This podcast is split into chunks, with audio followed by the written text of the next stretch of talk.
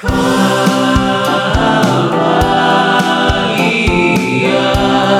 tal amigo o amigo vocalista? Bienvenido o bienvenida a un nuevo episodio de Pro Tips Vocales, en donde es mi trabajo traerte las mejores prácticas inspiradas en los mejores vocalistas para que te inspires a cantar con la voz que sueñas y abrir todo tu talento.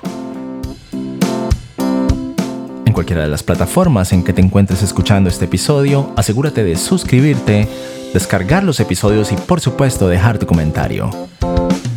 Este es Pro Tips Vocales, episodio número 5. Bienvenido o bienvenida. ¿Cómo cantar mejor es la pregunta que más me hacen a diario y probablemente la que más tú te haces como vocalista? Pues bien, en lugar de darte una tonelada de instrucciones confusas, voy a mostrarte cuáles son los cuatro principales errores al cantar. Tú vas a identificar si sufres de alguno de ellos y aplicar el correctivo correspondiente que también te lo voy a sugerir.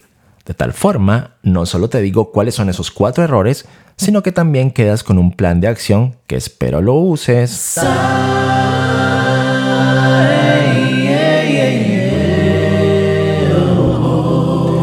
Comencemos entonces, ¿cómo cantar mejor? Estos son los cuatro problemas eh, principales que afronta o ha afrontado en cierta etapa de su vida casi todo cantante. El primero de ellos es la desacomodación de la laringe. Cuando tu laringe se desacomoda viciosamente, esto quiere decir que tus músculos de cuello, rostro y maxilar la suben o bajan excesivamente, se produce un ahorcamiento de la misma y el resultado es un sonido distorsionado. Este inconveniente genera entre otros más problemas la desafinación, el tono desagradable, la demanda de demasiado esfuerzo para cantar, la disfonía y un quiebre en la voz evidente en quienes no logran tener la fuerza, digámoslo así, para, hacer el belting o lo que es lo mismo empujar la, con fuerza el pecho hasta el registro de la cabeza o las notas altas. En otras palabras más simples es gritar la nota.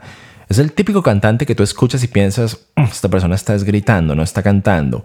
Esa estridencia no es agradable al oído y si ese es tu caso, tienes que ser honesto contigo mismo, contigo misma y tratar de hacer algo al respecto. La desacomodación de la laringe es mucho más común hacia arriba. Vamos a poner, por ejemplo, este, este sol como ejemplo. Ah, grita hacia arriba. Ah, apretada la laringe hacia arriba por completo.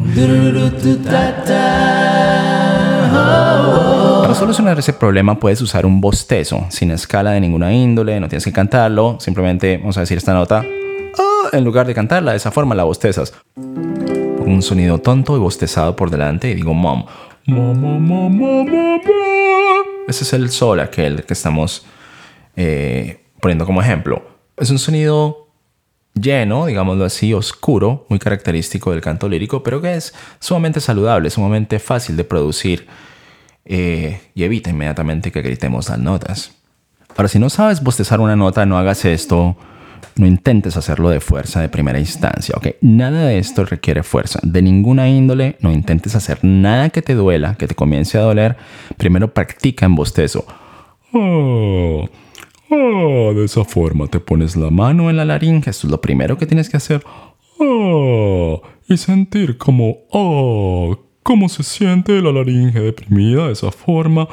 Oh, oh, oh, de esa manera. Y después pasa la nota que, que te está generando problemas empleando un sonido en la mitad. No este sonido tan caído, sino un poco más en la mitad, para que no termines con algo como esto de esa forma, que por supuesto suena horrible. Tienes que encontrar un punto en la mitad, ecualizarlo, pero en esencia el principio es el mismo. Es un espacio muy grande que estás quedando en el gabinete, en el gabinete acústico de tal forma que no ahorcas la laringe hacia arriba. Ahora, este sonido es un sonido que no es muy usado en el canto contemporáneo. En el canto contemporáneo se eleva un poquito la laringe moderadamente hacia arriba.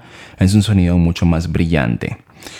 Este es un sonido más cubierto, más opaco que se emplea, oscuro, digámoslo así, que se emplea más en el canto clásico, etc.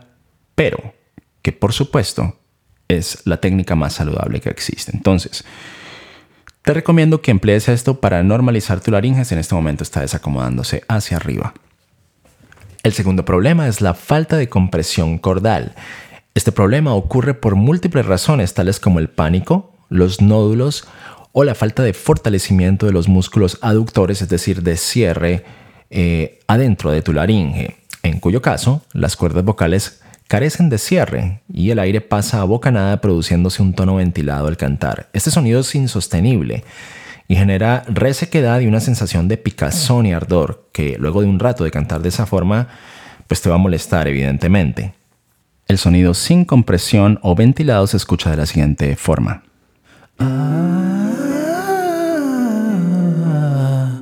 La solución para este problema es un ejercicio de consonante oclusiva, es decir, de consonante de detención de aire, como la B, por ejemplo, o la P. Vas a decir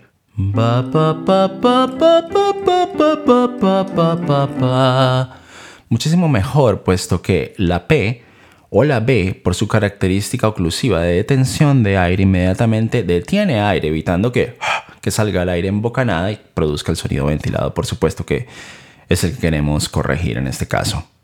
El tercer problema es la ausencia de resonador de faringe. Este es el quiebre que es probablemente más complejo de corregir. Este está ligado a la falta de uso del resonador de faringe nasal tanto en la voz de pecho, en menor medida, como en los agudos, siendo este el último registro que más sufre por el no uso de este resonador. En este caso escuchamos voces que suenan como huecas o sin brillo, opacas, ya sean las notas eh, graves o en las agudas, por supuesto. En cuyo caso, cuando la voz asciende, todo el peso literalmente de la producción de tono queda puesto en la fuerza que logramos inyectar para proyectar sonido con resonancia pectoral y cero asistencia de la resonancia frontal del rostro. Esta resonancia del rostro junto con el adelgazamiento de los pliegues vocales es la responsable de que la voz aguda no se grite y al contrario sea fácil y agradable de escucharse. El sonido gritado, estridente y carente de la resonancia nasofaringea se escucha de la siguiente forma.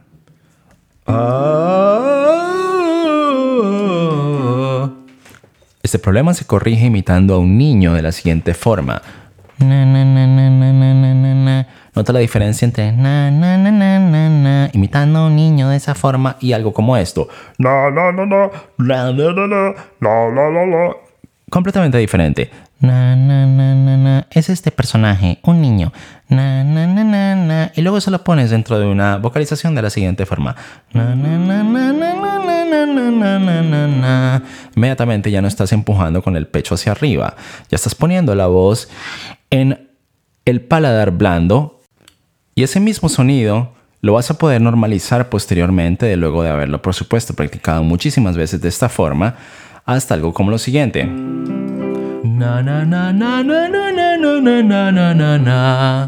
Que es mucho más conversacional para cantar. Es importante que este ejercicio lo abortes en un momento dado en el cual ya tu voz, por memoria muscular, se haya rendido a la sensación del uso del resonador eh, nasofaríngeo, pero no hagas de este ejercicio una dependencia. Emplealo aquí y allá para calibrar la voz en ciertos días en que sientas que la, voz no está ascendiendo eh, adecuadamente, pero no te hagas dependiente de este tipo de ejercicios. Es un ejercicio para corregir una situación específicamente para específica, específicamente para corregir una situación en tu voz. El cuarto problema es el uso del cuerpo para compensar la técnica inadecuada al cantar. Si te miras en un espejo, no vas a poder mentirte a ti mismo. Espejito, espejito, ¿quién es el más bonito al cantar? ya hablando en serio, el espejo no te va a mentir puesto que vas a ver la tensión mostrarse en tu cuerpo al cantar. Si tu cuerpo tensa y tratas de alcanzar con tu rostro, decir levantar el rostro, y esto no es de confundirse con lenguaje corporal artístico, esto son dos cosas completamente diferentes. Si tú haces eso, tratar de alcanzar con el rostro, tu laringe, perdón, va a tratar de hacer lo mismo cuando canta, se va a desacomodar. Es por eso que en muchas ocasiones recomiendo a mis alumnos inclinarse un poco hacia adelante cuando sientan que viene la nota entre comillas alta y que van a tensar. En otras palabras, atacamos el problema con lo opuesto. Otra situación, si tus hombros se elevan al inhalar, otro problema si aprietas tus puños, etc. Sé consciente de todos esos signos y usa ejercicios de relajación como el que trabajamos en episodio número 1 de Pro Tips Vocales para relajar tu voz.